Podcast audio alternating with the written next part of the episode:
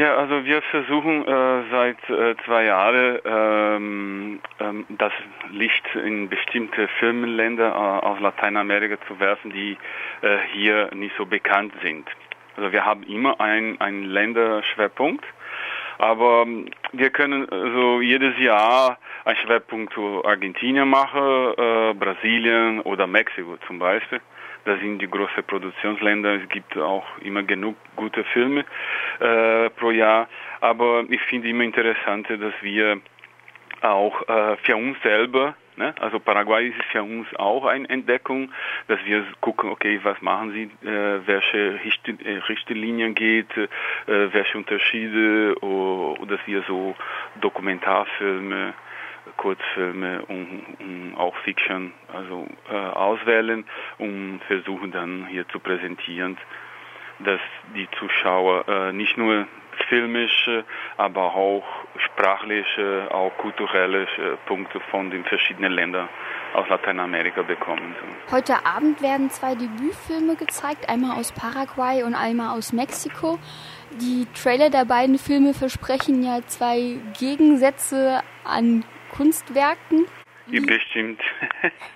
Äh, ja, das sind so 180 Grad so zwischen denen. Äh, aber das ist auch gut, so ein Programm. Tatsächlich, also Hamaca Paraguay, ich glaube, äh, ist der radikalste Film in unserem Programm, das gesamte Programm, so vom Pass im Cine. es ist so eine Beobachtung, also von einer bestimmten Situation, von einer Familie, so zwei ältere Personen, die in der Hamaka sitzen oder in kleinen Einfachverhältnis und wartet äh, die Rückkehr von den Sohn. Und der Film hat sehr wenig äh, Einstellungen, also ich schätze 20 Einstellungen, so immer so die Kamera steht und manchmal nah, und häufiger weit weg.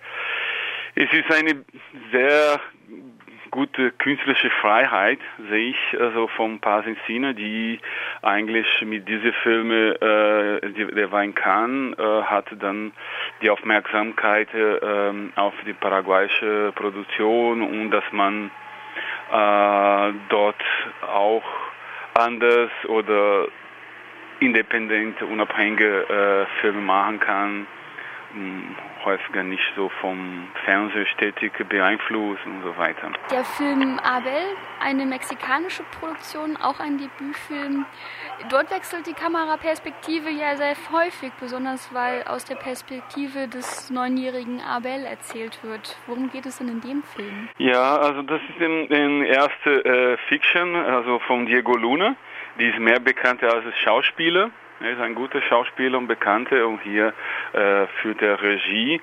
Er ist tatsächlich, also das ist schon mehr so narrative, äh, ich wurde nicht konventionell, aber so die man ähm, auch so in den Sinn den Blick von der Jung auf die diese Familie, die Wunsch nach, äh, ne, dass eine Familie da ist und es ist äh, er ja, sehr klein und bestimmte Rolle äh, von äh, der vaterliche Rolle äh, in diese äh, ähm, Familie zu nehmen. Ähm, es ist äh, sehr fantasievoll, äh, ja, häufiger auch mit Humor ähm, und eine gute junge Schauspieler auch. Ne? Das macht so in einem Film viel aus und ein, ein ich finde es ein, ein sehr gut unterhaltsamer Film. Ja, zum Ausblick. Nächstes Jahr ist der 20. Geburtstag vom Cine Latino. Gibt es schon irgendwelche äh, Ideen,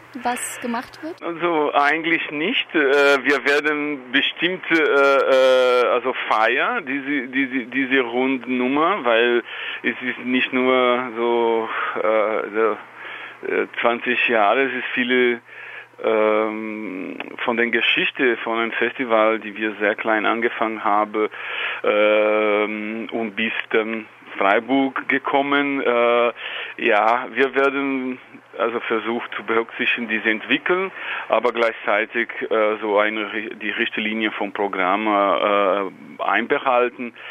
Ähm, ich glaube, für uns ist wichtig, dass die 19. gut läuft, äh, ist gut angefangen Heute fangen wir in Stuttgart an, aber gestern in Freiburg und hier in Tübingen. Äh, und dann gucken wir in Ruhe. Äh, aber wir freuen uns äh, und vielleicht nach diesem Festival, diesjährige Festival, dass wir ein bisschen in Ruhe gucken, was wir in diese 20 Jahre gemacht haben.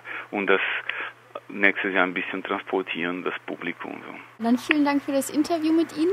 Ja, nicht so danke, ich bedanke mich. Okay. Und viel Spaß bei Sin Latino.